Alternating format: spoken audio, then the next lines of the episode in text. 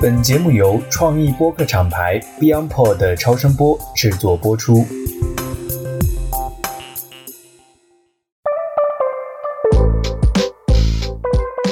欢迎来到医美内行人，我们与资深从业者一起，以内行人视角深入医美大健康行业，做你最信任的变美拔草避坑指南。有人收集球鞋，有人收集高跟鞋，也有人收集口红、护肤品或者包包、手表。但是我从来没想到过啊，有些医生的爱好会如此的硬核，他们收集医美仪器。本期的嘉宾其实在业内很有名气，只要一提起北京有位医生热衷于购买各种仪器，大家就会知道是他。好，我们欢迎吴院。欢迎吴院来到这期的医美内行人。大家好，我先简单的一个自我介绍。我以前是在公立医院工作，去年呢就离开了公立医院辞职了，创办了北京楚诺医疗美容诊所。另外，我们在成都也有一家楚诺医疗美容诊所，我也会定期去成都出诊。我自己呢擅长的是一些注射美容，还有一些光电治疗。另外，手术类的，比如说眼周手术啊、脂肪手术等等，也经常有做。刚刚那个张乐说。收集医美仪器，其实我们这个收集医美仪器，它也不叫收集医美仪器，它其实和比如说女孩子喜欢买包包啊，或者有的人收集手表啊，或者买很多的车，它其实不完全一样。我们其实是两点，第一点呢，就是我们满足求美者或者是患者的治疗需要，其实就是满足他的需求。另外一个呢，就是有的时候嘛，我们也会跟一些市场的热点，叫做满足求美者的眼球。这两块设备不是单纯为了收集医美仪器，因为我们就是谈论起来会发现，现在有一个什么仪器，一问，哎，楚诺有，然后又有一个什么仪器，楚诺又有，然后还有一些我们都没有听过的仪器，然后大家就会说，哎，吴医生对那个仪器特别的热衷，他是觉得有什么仪器比较新，或者说比较有意思，他就会把它买到院里，然后给大家去做一些治疗。我就觉得。哎，如果一个医生他对这种仪器抱有一些兴趣，或者说有那种想了解的欲望，我们天然的就会对这些医生就会很信赖他，就是觉得他是对医美也好，对这种光电也好，他是有那种旺盛的新鲜感和求知欲的。我们就是非常喜欢跟他们去交流。比如说吴医生，您看这两台仪器可能效果差不多，我去做哪一台？我们反而觉得就是真的去摸过很多仪器的医生，他对这些的细节的差别啊，可能更加的了解。是的，是的，而且有一些医生他们会局限于厂家说什么就是这样子。但是如果说喜欢琢磨仪器、喜欢研究这些的医生，他对仪器会有自己独特的看法，然后也会给我们求美者更多的信任感。那吴院，您讲到之前是从三甲出来，然后开创了自己的诊所，请问您是怎么想到要从三甲离开呢？这是有什么契机吗？我从公立医院出来创业，或辞职出来自己开诊所。原因也是多种多样的，比如第一点，也是实现自己的一个价值。人生发展到某个阶段，他有自己的一个需求，比如马斯洛需求层次表，第一层是满足的是生理需要，第二层安全需要，第三情感需要，第四呢，可能到了后面呢，就是一些被尊重啊，或者是自我的升华呀，等等等等。每一个人生的阶段，你自己的追求的东西可能是不大一样的。另外一个就是第二点呢，在公立医院呢，有一些人生规划呀，或者是有一些工作的项目，它很难。比如说，我希望买，比如说我们就单纯说仪器，我想买什么，那肯定不可能的，要经过层层的一些申请呀、审批呀。可能某一个仪器，你真的是买到科室的时候，可能都过去两三年了，那可能失去了市场，第二类产品又出来了。有的时候像这种情况，就是你很难兼顾你个人的需求和在公立医院它能给予你的一些东西。当然，我离开公立医院，它还是有一些遗憾的嘛。比如说，以前还能看一些治疗型的病人，但是现在基本上就很少很少的，更多的就是一些求美者的需求。就是以前有一些雪中送炭，现在只能做锦上添花的东西了。哎，也不是啊，我就是一个特别好的例子。我是了解到楚诺用科医人的那个 Ultra Plus 减震的嘛。吴医生给我做了几次，然后我我还给你们送了锦旗呢。哦，对对对，是的，是的，我送了一面锦旗，我说什么再造之恩吧。我自己不知道，因为我也不是医生，但是我觉得医生如果在那一刻收到这种认可，他会觉得啊特别的开心。有人认可我的技术，有人认可我对他的一个改造或者说一个治疗，因为我当时就是真的就挺感谢吴医生的，就是他怎么会这么有眼光，买了这台机器，然后又在我脸上正好做了，感觉就是被救赎了一样。然后我就说，哎，那就送一面锦旗吧。我觉得对医生来说也是一个莫大的尊重。所以买仪器也是两个球，一个是需求，一个是眼球。那么科医点中网呢，就是一个需求。就您的经历或者说经验来说的话，三甲和私人诊所各有什么优劣吗？因为我们自己会接触到一些求美者嘛，他可能是懒得做功课，他就是说一说到医美，他说就好麻烦，我不想做科普，我也怕踩坑，就会直接去三甲。但是据我的了解下，三甲的价格可能首先是会更贵的嘛。那如果在我求美者本身预算比较高，他在不考虑费用的情况下，他直接去三甲，您觉得是最佳方式吗？三甲医院呀，或者是公立医院啊，它和私人诊所肯定是各有各的优缺点，尤其是在医美方面，私人诊所可能会更灵活一些。当然，其实我们私人诊所，嗯，更多叫民营吧，它其实分很多类型。比如说简单的分为私立诊所，它就比较局限了。比如说民营的，它分什么大型的医美医院呀，还有一些高端的那种服务诊所，主打高端服务，还有轻医美连锁呀。还有专科诊所啊，等等等等。但我们今天主要聊的可能就是倾向于是医生诊所、医生 IP 诊所这一类，是吧？那公立医院有个好处是什么？它自带流量。你看每天挂号那么那么多的人，它可以从别的皮肤科呀、别的科室直接导流过来，这是它天然的一个优势。它给求美者或者患者呀一种很专业，然后很安全、可信度比较高，这些都是它的优势。但是也有一些不足之处。比如说你刚刚说的价格，有的价格它可能会高，但是有的时候吧，它价格也会偏低，因为它是国家统一定价很多项目。另外一个就是，比如说像公立医院，比如我们刚刚说的，比如说他要买一个设备，国际上最先进的设备，它会流程特别特别长，或者滞后，然后很多药品啊，它很难清到。比如说公立医院乔尔登这种世界顶流的产品，他们基本上没有，是吧？可能跟它的属性有关系。另外一个就是公立医院，它的可能服务啊，相对来说会不足一些，然后隐私性啊没有那么高，是吧？它每个类型的私立机构，它都有自己的一些特点。比如我们主要讲讲医生 IP 诊所呢，医生诊所大部分的医生很多都是从公立医院，它有一定的积累过后再辞职出来，给人一种专业、一种安全，而且会有个性化。那顾客对他的认知度啊，还有忠诚度会相对比较高。价格呢？它肯定不会是最高的，但它也不会是最低的。我觉得不考虑费用的情况下，有的项目是选择三甲没错的。你看它很安全，它的那种各个科室的抢救也好，或者是综合实力也好，它是很强的。怎么会都说到抢救了？那肯定嘛，安全是放在第一重要位置的。我自己会喜欢医生诊所一些，我觉得就很亲切，就是你一进去，大家都啊你来了，就那种感觉，他就知道你要做什么了。所以我就很爱去楚诺，虽然楚诺对我来说有点远。但是我还是挺爱去的，就是因为那种亲切感，跟医生对你的脸比较熟悉，他就知道你上一次做了什么项目，然后这次大概的话，我需要再给你做什么，有一种回家的感觉。没事儿，我们挺近的，我们到北京大兴机场半小时，到北京南站半小时，全程地铁。很多天津的顾客从天津坐高铁到北京南站半小时，北京南站坐地铁到我们这儿半小时。我知道很多就是天津的有粉丝真的是去楚诺做的。因为我也在那种非三甲医生出身的医生手上做过嘛，也在就是五院手上做过。我有个问题就是，一般三甲出身的医生手都会比较狠，这个是真的吗？因为我也在听我的朋友说，他们去三甲医院做医生才不管你疼不疼呢，反正我是三甲医院的，你就听我的，就比较有权威性，然后就咔咔咔的一顿打，也不管你疼不疼。所以就是三甲医生、三甲出身的医生一般手都会比较重，是吗？其实或多或少，我觉得是有一点。我觉得这个是基于两点吧。第一点就是在公立医院呢，可能是他对那个求美者或者是患者的这种主观体验上，可能还是缺少那么一点点关怀。你看台湾医生对求美者那种关怀都特别特别好，我我觉得这是我们需要学习的地方。但第二点呢，可能也跟以前是在公立医院呀或者三甲医院，他更注重的治疗效果，他觉得轻了可能效果达不到。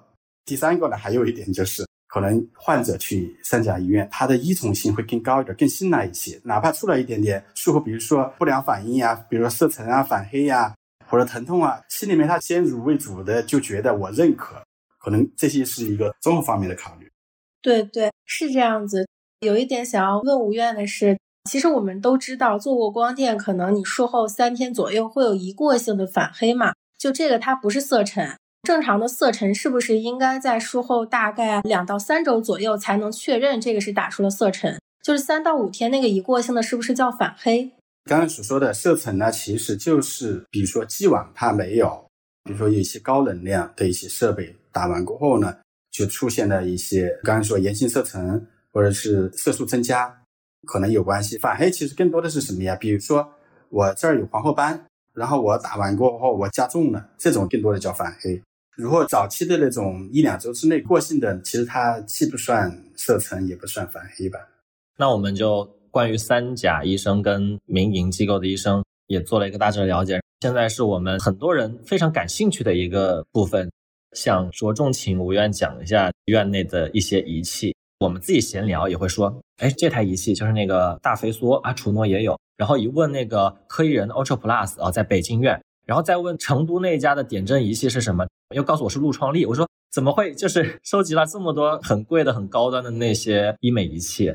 吴院能跟我们稍微讲一讲，目前院内有哪些仪器吗？有没有一些功效会重合的那些仪器？也有个别会有重合的，但大部分倒没有。比如我们现在的仪器设备都有哪些？其实我们有仪器，只是相对说在我们这样的体量的诊所，它的仪器相对多一些。但是你要真正对标像那种大型医美的话，肯定不如人家多金。比如我们有祛斑类的，就像超光子，就是 M22 超光子；抗衰类的的话，就比如说有热玛吉呀、热拉提呀，还有飞梭，还有欧洲之星，还有超声炮啊，经典款、黄金款。像清洁类的，像海飞秀啊这一类的产品。刚刚说到一个祛痘坑的，可以人点阵王 Ultra Pass，还有像在西斯的黄金微针。修复类的，就像舒敏之星呀、嗨光脱毛的，像可以人的月光真空等等这些设备吧。当然还是有不全的。我们认知里的医生诊所啊，他可能医生更擅长的都是一两样那些仪器，因为在很多医生看来，仪器只是工具嘛，更重要的是他的那个治疗方案、治疗手段。但是就是很少见有医生会把仪器收集的很全的。像您刚刚说的，就是像这么多仪器。因为我们刚刚也听到了很多品牌名，您能就是大致给我们做一下分类，做一下介绍吗？就是让我们有一些小白听众也能在以后听到这样的仪器的时候，大致知道它是做什么的。简单介绍一下，比如说我们刚刚说的光子嫩肤，就就是脉冲光之类的，在市面上主流的有哪些啊？比如说有美国的科医人的 M22 黄金超光子第七代，当然国外第八代也出来了，我估计再过一两年也会进入市场。然后还有像飞顿公司的黑金超光子，还有像赛洛龙的 ELOS，然后还有美国的 BBL，这些品牌都是不错的。这市场占有率最高的呢，可能就是那个科医人的 M22，另外还有一个是黑金超光子，他们市场占有率相对来说会更高一些。那他们会更好一些吗？还是说就只是因为就是仅仅是市场占有率更高一些？你这样想吧，大众选择的肯定是没有错的，因为我有时候看看国外的一些网站呀。还有国内一些医生交流啊，我看他们为什么大部分的选择是像黄金超光子的会多一些。然后还国外有数据，就是 M22 是全世界最多医生选择和最多医疗机构选择的光子机器。可能它是综合起来的，比如说它的那个耐用性以及它的效果还有安全性，可能是被大家认可的。当然，别的设备也有好的设备，可能只是我接触不多，我不是很了解。另外一项 BBL 好像也挺不错的，对，但 BBL 它在国内的市场上来讲还是比较小众的。还有赛诺秀的 Icon 去红的手机效果也很好，但是同样也是在市场上没有什么声量的。有一个问题想要请教吴院，海外有超光子的这个概念吗？还是超光子的这个概念是只有咱们中国市场才有的？我觉得应该是只有中国市场有这个超光子的概念吧。海外可能统一叫什么光电平台之类的。你看超光子。超声炮、超脉冲，起名字就特别喜欢“超”字，然后黑金、铂金，特别喜欢这类的名字。对，所以这是运营的一个思维吧。他要起一个名字，我们就是大家好记，可能是这样。对，还有超皮秒。对，哎，说到超皮秒，它就是算是激光类的。我们知道跟脉冲光做一些区别的激光类，比如说像五 D 啊、四 D 啊、五 G 啊，在点阵激光呀、皮秒呀，这些都是激光。然后吴院能不能跟我们讲一讲，就是这些大概的激光的一些效果跟一些区别啊？刚刚就大概的分类了一些吧，激光之类的，比如说刚刚有祛斑的，像超皮秒或者是皮秒，当然还有调扣激光是用于祛斑的。然后像刚刚您所说的 D 五 G，五 D 是应该是赛洛秀公司的五 D 胶原光，五 G 呢是赛洛龙公司的五 G Max，四 D 呢就是欧洲之星，它们都属于激光类的。他们的渊源是在哪儿呢？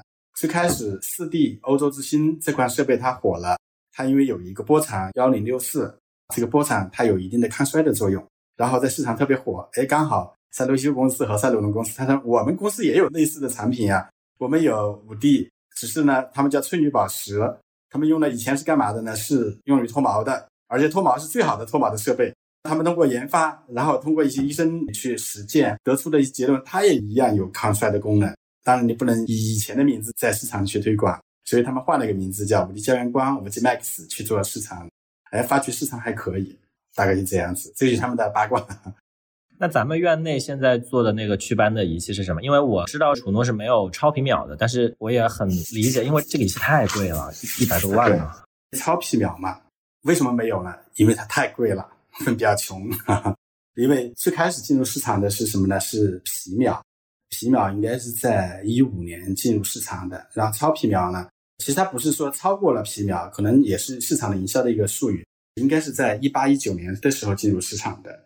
其实我们也想买这么一台皮秒的设备，但是后来我有时候去国外网站一看一看，发觉一个问题，什么问题？国外有个 Pixu Pro，就是第二代蜂巢皮秒出来了，所以我说再等等吧。哎，那它这个大概多少钱啊？我所知道的是，比如说超皮秒大概是在一百六十多万，超皮秒皮秒呢大概应该在一百三四十万。但是如果说那个 Pixu Pro 就是第二代皮秒上市，我估计也跟他们超皮秒价格应该是不相上下。所以说，你说我们收费那么低，你说我怎么去买它？我也很头大。原来这些仪器这么贵。那像激光类我们大概知道了，然后还有一个就是很热门的，也是射频类。然后像热玛吉、热拉提，您刚刚讲的，它应该都属于是射频类。那我其实有一个问题，因为我自己也会去做热玛吉，也会做热拉提嘛。那有没有那种说三次热拉提的效果等于一次热玛吉的这种说法，是不是合理的呀？反正热玛吉呢，相对差不多是一年做一次，而热拉提呢，需要因为它维持时间相对比较短，它还没有那么疼痛，所以它需要定期，比如说一个月做一次，需要按疗程，比如三到六次一个疗程。但是它能不能完全等同，没有更多的数据。但是它们都是射频类的吧？但热拉提它疼痛都会好得多。那像黄金微针，它这个抗衰的那方面，其实黄金微针呢，它倒是属于双极射频，它有微针的功能，也有点阵的功能，还有射频的功能。它相对来说比较浅，比如说赛西斯的，它正常有两毫米、一点五毫米、零点八毫米和零点五毫米，它相对比较浅，所以它更多的是在我们的真皮层去刺激胶原蛋白再生。第二个呢，它那个热效应，它能够让皮脂腺萎缩，缩小毛孔。所以它的抗衰和热玛吉的抗衰可能不大一样。那说到黄金微针这个针长，其实咱们也有朋友问过吴院，这个深度是不是打的越深越好？有些人会为了这个狠去忍疼，但是有些人他是要舒适和效果来平衡的。论效果来说呢，原则上是你的能量越大，效果相对来说越好。当然它不是无限的，就像那我们皮肤温度，我到了六十八到七十二度。胶原变性，成纤维细胞它激活，那么我温度你说越高越好吗？我到了一百度，那就坏死了，它就不可逆了。但是你温度太低了，我温度只有四十度，它就不能激活我们的成纤维细胞去分泌胶原蛋白，所以它是在一定范围之内，它的能量越高越好。但是比如说做黄金微针，在能量更高的情况下，那么你的深度必须得长深一点，要不然的话，它会把表皮烫坏了。那就深度来说，目前最深的还是像超声类这样的仪器，对吧？它是打到筋膜层吗？对，超声类的深度会更深一些。比如说像超声炮、超声刀，它其实能达到四点五毫米，基本上就是在筋膜层 （SMAS 筋膜层）那个层次了。那像七 D 跟超声，因为据我就是也是听到一些传言，就是有些朋友他觉得啊，七 D 对他效果很好。您从临床那种操作的方式效果来说，七 D 它的效果是跟超声炮或者说超声刀这些相比起来有什么差异吗？这个超声类那个抗衰项目，我可以简单介绍一下。我们目前市面上看超声类的项目，目前在国内有二类械批文的，就是超声炮，当然，超声炮还有第二代，就是黄金超声炮。在十几年前，在美国它就上市了一个设备叫超声刀，叫我们就目前说的美版超声刀吧。它是效果很好的，它的疼痛度当然也是最大的。以前我们也做这个超声刀的项目，比如我们做完超声炮，顾客说嗯挺好的效果。然后如果做完超声刀的顾客他是这么反馈的，哇效果太好了，就是这么一个对比。但是超声刀呢，它也有它的缺点，就是第一是比较疼，第二它在国内还没有做国内的三六七批文，但是在台湾呀、香港呀、韩国呀、欧美呀，它都是没问题的。这个项目在欧美如是抗衰里面应该是排数一数二的吧。然后再说七 D。七 D 它因为是来自韩国，它应该是在超声炮之前火了一阵子，它也是超声内抗衰的一个项目。这个项目因为我们做的不是很多，数据不是很多，呃，总的说来也还可以。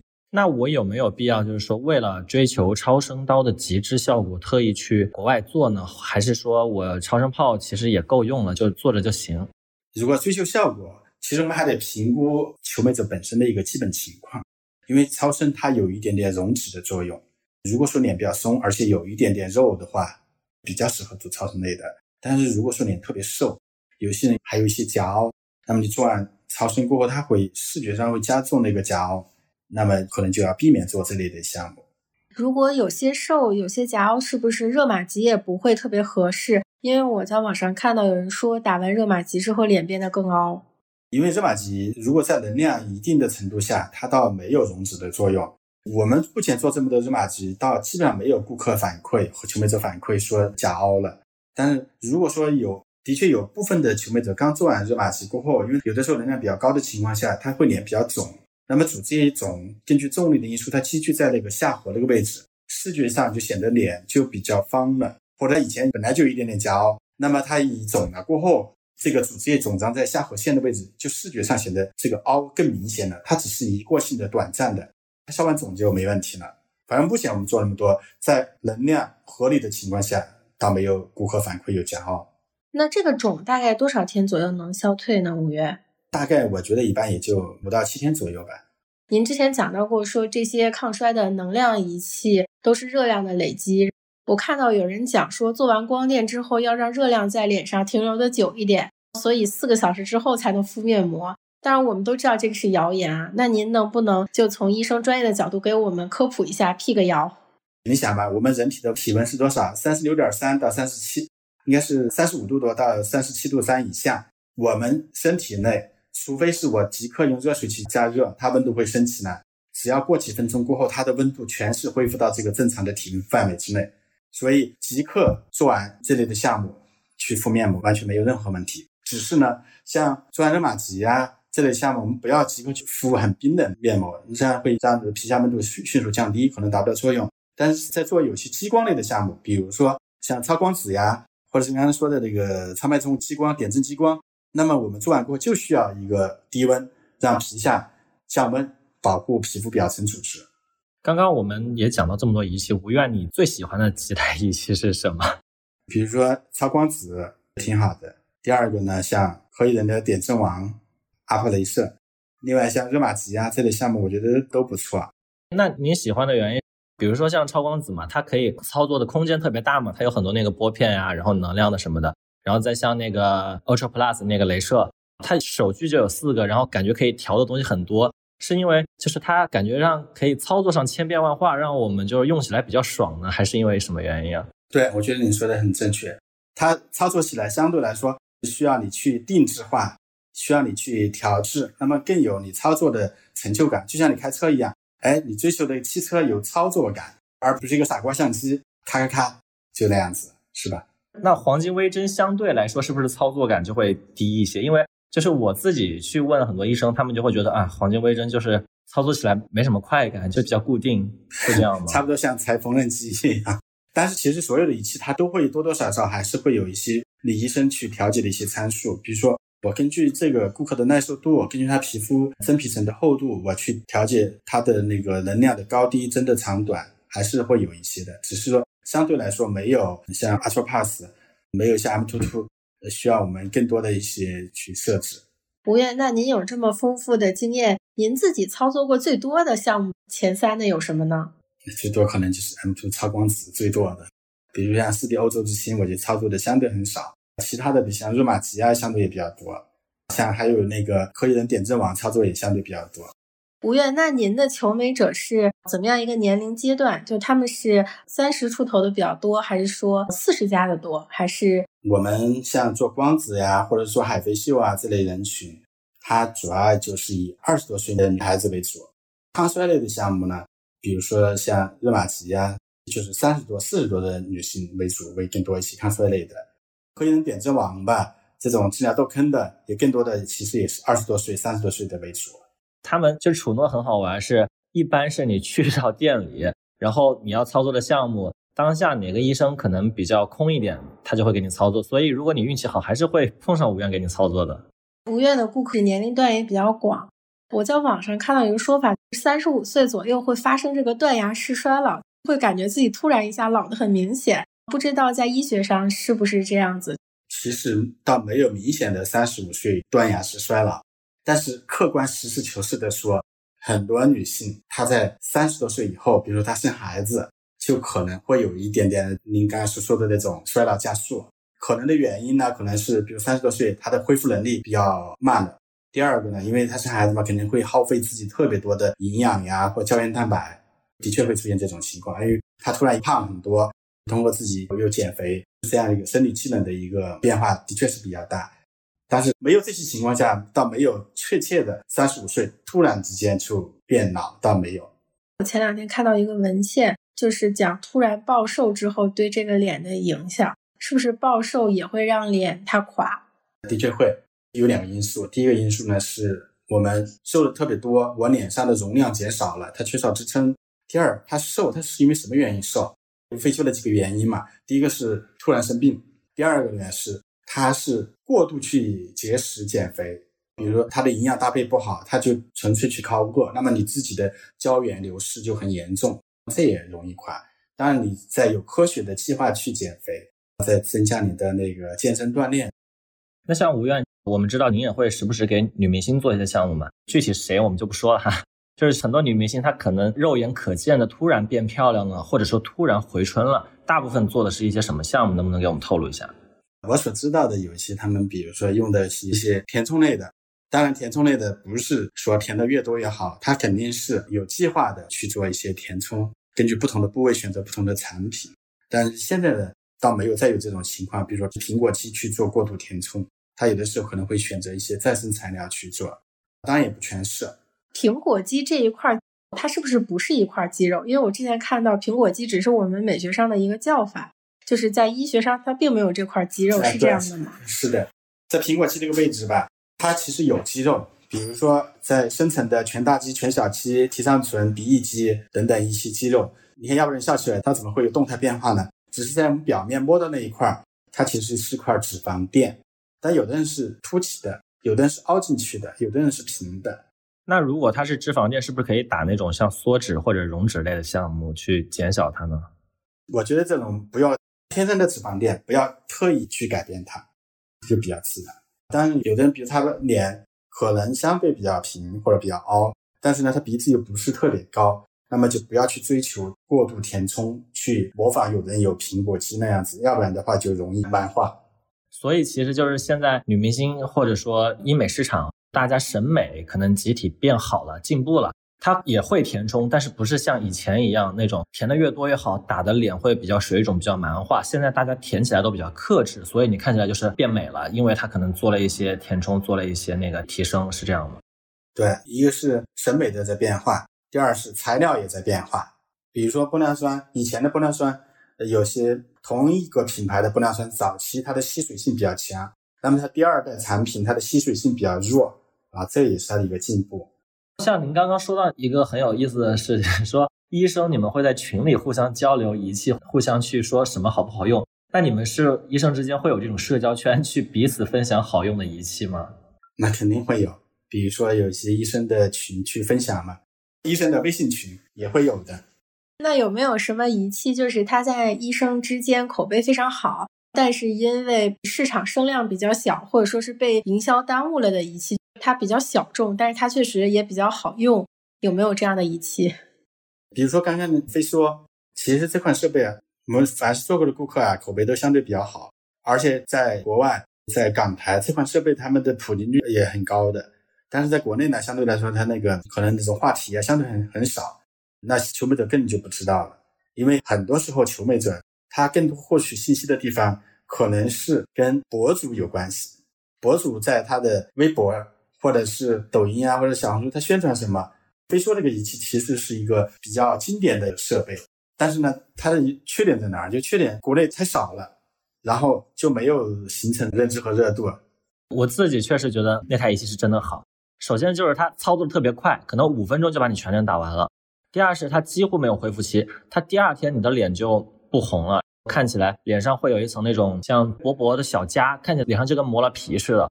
大概七天之后，这个小痂就全部脱落了，你的整个脸看起来就那个红也淡了，黑也淡了。我觉得它在不管是疼痛感和术后恢复期，还有你的术后能不能接人上都是非常好的仪器，并且它还挺适合那种毛孔粗大的那种油皮的。它是对你的皮脂腺好像也有一定的抑制作用，就是做个三到六次，其实对整体肤质改善特别大。但是确实市场上没什么声量。对，但是您去看那个国外的油管呀，或者是比如说我们以前去台湾去交流学习，他们台湾那个市场的普及率还挺高的。飞梭它是不是就是跟热玛吉是一个母公司，就是索塔的？然后还有一款 C 加 B 素颜光叫小飞梭，普及率也非常的低。C 加 B 素颜光。它跟叫小飞梭它们的效果呢有类似的地方，只是大飞梭会更好一些，因为它挺贵，它机器比较贵。我们就这里给大家各位听众告知一下，我们楚诺是有大飞梭的。如果你想改善毛孔，或者说想让皮肤更白更亮，并且又不喜欢黄金微针的痛感，或者不喜欢点阵这种破损项目的痛感和恢复期的话，真的可以尝试一下飞梭。我自己要不是因为有痘坑做不过来，我真的会经常去做这个大飞梭的。刚刚咱们聊到就是黄金微针和飞梭对皮脂腺的抑制。那其实想问吴院，我是混合皮，就 T 区有两颊干。那像我这种两颊干和干皮的朋友们，如果对这个项目感兴趣，是可以做黄金微针和飞梭的吗？如果有一些干皮，其实做这个项目也没有任何问题的。但是如果说皮肤它特别敏感肌，或者是玫瑰超妆这种情况，是不建议做的。飞顿公司我看到它出了一个用激光治疗颈纹的仪器。不知道效果怎么样，因为我这个颈纹它很深，它填充都不一定能完全改善。因为它刺激颈纹的胶原再生，如果是激光类，它原理就那些，可以用点阵激光，我觉得不是特别适合，因为它恢复期太长了去做颈纹。很多是用非波托点阵激光，比如说飞梭，或者是那个叫什么，就是 M 突突，它有一个非波托点阵手具叫 RacerFX，可以去。但是我觉得。还是嗨体填充可能更来的直接一些。那我下次就去试一试飞波托什么东西打脖子。还有黄金微针针对火鸡脖的效果好像也不错。嗯，会有一定的效果。您最不爱操作什么项目？我不爱操作项目，并不代表那个仪器不好。比如我们刚刚说四 D 欧洲之星，我就不爱操作。但是这个仪器其实是挺好的仪器。还有一个就是现在不是那个四 D 欧洲之星，它有个超微光出来了吗？超微光好像是应该可以简单的理解为四 D 的升级版，因为四 D 它操作有个缺点，需要一个医生一直守在那儿晃一个小时。这个医生如果一天操作两三个求美者，他真的受不了。所以说他们超微光好像是通过有一个手具它改变了，相当于是一个电脑自动去扫描一个架子架在那儿，这样的效果会更好，而且还可以解放医生的手。对，而且像我这种肉肉脸，就两颊肉比较多，整个下面部的这个容量的减少会效果更好一些。那如果是我自己出去做项目，我也不知道做什么项目，就是我可能，比如说我想去我的毛孔，然后可能有好几个，就是像咱们刚刚聊到的黄金微针、波托点阵、非波托点阵，可能还有一些什么飞梭之类的啊，就是我实在不知道做什么，大家好像都有去毛孔的效果。那我是如果想效果更好，那我选仪器更贵和价格更贵的那个，这个方式是可行的吗？我觉得应该不正确，有专业的医生给你去评估。比如说，就简单的说毛孔，因为毛孔我们大概简单的最常见是两类，第一个就是油脂分泌旺盛的，第二个呢就是衰老型的。有些人到了三十加、四十加，他毛孔就出现变得更大的，毛孔周围的胶原蛋白流失，他毛孔变大了。有的是那种油脂分泌旺盛，他可能就十几岁、二十几岁，他毛孔就特别大。那么针对毛孔特别大、油脂分泌特别旺盛的，可能你还得去抑制它的油脂分泌旺盛的这种情况。在仪器和护肤品甚至口服的药物去综合去治疗。比如他出痘、长痘又特别厉害，大油田，那么有的时候可能需要小剂量的口服 EVA 酸胶囊，在他身体许可的情况下，比如说他肝功能特别好，他也没有备孕的计划，那么可以小剂量口服，或者隔一天、隔两天口服一粒，这样它的控油效果很好。或者是有的人他接受不了吃药，那么他可以用些 A 醇，因为 A 醇它通过皮肤的转化，它其实皮下也是转为维 A 酸嘛。它也有控油的、控制皮脂腺分泌的作用，然后再去仪器像黄金微针，非说它对有皮脂腺它也有抑制的作用。当然，我们有的时候像那个巴托氏的 VD 注射，它也有抑制皮脂腺的一些分泌的作用。一般是综合性的，所以最好是由专业的医生来评估。那我们刚刚也聊了，就五院院内现在有的仪器，然后您最近有没有种草什么新仪器，就是有点心动，或者说看起来比较有意思的？我其实就是种草了，就是刚刚所说的 Pixu Pro，就是二代，但是它在国内还没有上市。第二个呢，就是超光子第八代，我觉得也挺感兴趣的啊。第八代是不是那个王者至尊？好像叫不是，叫叫 Stella，好像是对吧？光子的新一代，在国内还没有上市。它是有什么技术上的革新点吗？还是有新的手具？迭代产品可能会有。技术上可能没有特别大的变化，但是可能有些细节上安全性啊会有提高，刚好也弥补了没有皮秒的那个空缺。现在也有一些医生，他们想要自己创业，就是我们在筹备一家诊所的时候，您是按照什么样的思路去配置这个诊所的仪器的？我们刚开始的时候可能就资金比较有限嘛，就每一类只能选一台，是不是这个样子？差不多是这样子的。我们要针对我们自己的客户群体来选择。比如说我的客户群主要是祛斑为主，那么我可能更多的去选择超光子呀、皮秒或者是调克。如果我的顾客群是以抗衰类为主，我可能就选择的是像超声炮、像热玛吉这类的项目为主。如果我的客户群主要是以治疗痘坑为主、毛孔为主，我可能选择是黄金微针，选择是点阵激光。但是也存在一个什么问题呢？医生诊所。他凭他自己去创业，可能早期他的资金还是相对比较有限，可能只能选择最基础的为主。当然，也可以选择慢慢去转，或者是选择这种机构，就是仪器公司、销售商他们的分期金融方案，就像买车一样，可以分期付款。我之前听过一个八卦，就是一个医生之前可能在一个特别大的医院，他们那边的仪器特别的全，很多都是他主导买进来的。到后面他可能是要工作调动还是什么离职，还是说自己创业啊？不记得了。他要走的时候，他就进到那个器材室，摸着其中一台仪器就哭了。他是不舍得，会有这种事儿吗？就哇，我好喜欢这个仪器啊！我跟他分开了，我连夜里做梦都是他，会有这种情况吗？我觉得哭可能不至于，但是不舍得肯定会有。就跟我们就是很喜欢的一件衣服、一双球鞋，然后就啊没了，就好难受那种感觉一样吗？我觉得应该是会有。所以当他有钱的时候，他一定也会买一台。哎，吴院，您有这么多年在公立的这个工作的经验，嗯，刚刚就是给出的建议非常的成体系化。现在我看有很多就本科学临床的人，他们会觉得医美行业非常好，所以想要本科毕业或者说研究生毕业直接进入这个医美机构工作。您认为有没有必要在公立经历这样的一个培训，然后再出来到私立的体系里来工作？一个医生他的成长路径，您觉得应该是什么样子？前年我看那个一个视频，就说他说日本啊，很多医生，日本的那个诊所他就特别特别多，但是呢，日本的医生他开诊所他有个要求，你必须是在医院里面工作十年以上的一定资历的医生才能去开诊所。说明一个什么问题呢？的确是最好是在公立机构去做一些更多的、更广泛的一些知识的积累也好，技术的积累，然后再去私立的诊所，我觉得会更好一些吧。但是的确会存在一个什么问题？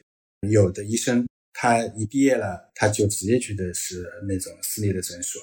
因为我认识一个朋友，他们好像是八年制的博士，他毕业了后他就去麻醉科，他发觉麻醉科哎真的是很辛苦，经常很多很多夜班，一个女孩子她就受不了。然后呢，他就转行了，他就去了那种大型的医美产品公司。后来工作一段时间，他还是喜欢当医生。他又去了医美诊所。还有一点就是我自己比较好奇的，因为我也有成都的朋友嘛，跟我反馈说啊，在成都楚诺的那个治疗感受特别好。咱们楚诺有没有计划说多开几家？让我们其他地区的一些求美者也能享受到这么多仪器。凭我们自己医生去，我们要开一个诊所，你知道投资多大吗？我不能是存一点钱，咔全去。我们要通过投资回报比来说，如果我去开一个诊所，我觉得是不是很划算的？为什么呢？因为你开一家新诊所，它的成功率只有百分之三四十，这个风险是很高的。但是呢，我如果说我把这个钱投资到自己的诊所，把那个护城河做定高，那么我还不如再把那个钱投资在自己的诊所里面，采购一个既满足求美者眼球，又满足求美者的需求的这个设备来上，那么它的投资回报率会更高一些，然后它的失败率会更低。好，所以那我也是替我那些朋友，就是告诉你们一声，就是可能楚诺就开不到你们那个地方。咱们如果是真的有需要，就是趁着那个节假日方便的时候，到成都或者到北京来找我们楚诺的医生做治疗，或者说找咱们无院来进行面诊。经过无院的科普，就是了解到了一些仪器的异同，跟医生圈内啊对一些仪器的那种认可呀，跟口碑。大家如果还有什么对仪器的疑问，也可以直接在我们的评论区留言，或者说有什么治疗上的需求，恰巧在北京、在成都的话，也可以直接到楚诺的店铺，也可以通过我们去找到医生，或者说找医院进行一些问题的咨询。如果有更多皮肤问题想要讨论，或者这期节目没有听够，想要跟我们继续沟通的朋友们，欢迎加入我们医美内行人的社群。